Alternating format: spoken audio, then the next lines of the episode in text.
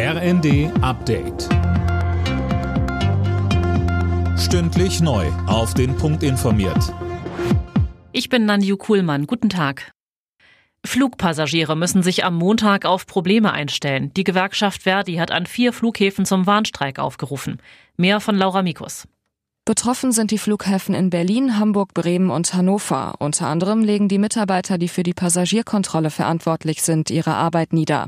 Hintergrund ist zum einen der Tarifstreit im öffentlichen Dienst, zum anderen sich schon über Jahre hinziehende Tarifverhandlungen für Beschäftigte der Bodenverkehrsdienste und der Luftsicherheit. Reisende müssen mit langen Wartezeiten bis hin zu Flugausfällen rechnen.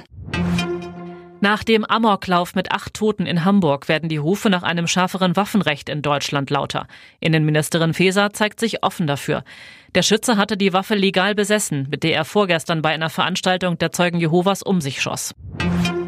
Wer auf der Suche nach einem günstigen Fahrrad ist, hat gerade gute Karten, denn zahlreiche Händler haben im Moment ein Überangebot an Rädern und es gibt viele Rabatte.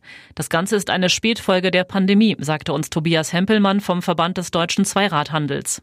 Dadurch, dass die Industrie die Lieferprobleme weitestgehend gelöst und sehr viel Ware an die Hersteller geliefert hat, ist das Warenangebot größer als je zuvor, so dass der Kunde eine große Auswahl und eine noch nie dagewesene Verfügbarkeit von aktuellen Fahrrädern im Fachhandel fortfinden kann im Moment.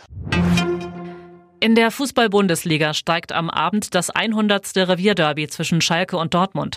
Anstoß ist um 18.30 Uhr. Am Nachmittag spielen bereits Bayern Augsburg, Hertha gegen Mainz, Frankfurt Stuttgart und Leipzig gegen Mönchengladbach. Alle Nachrichten auf rnd.de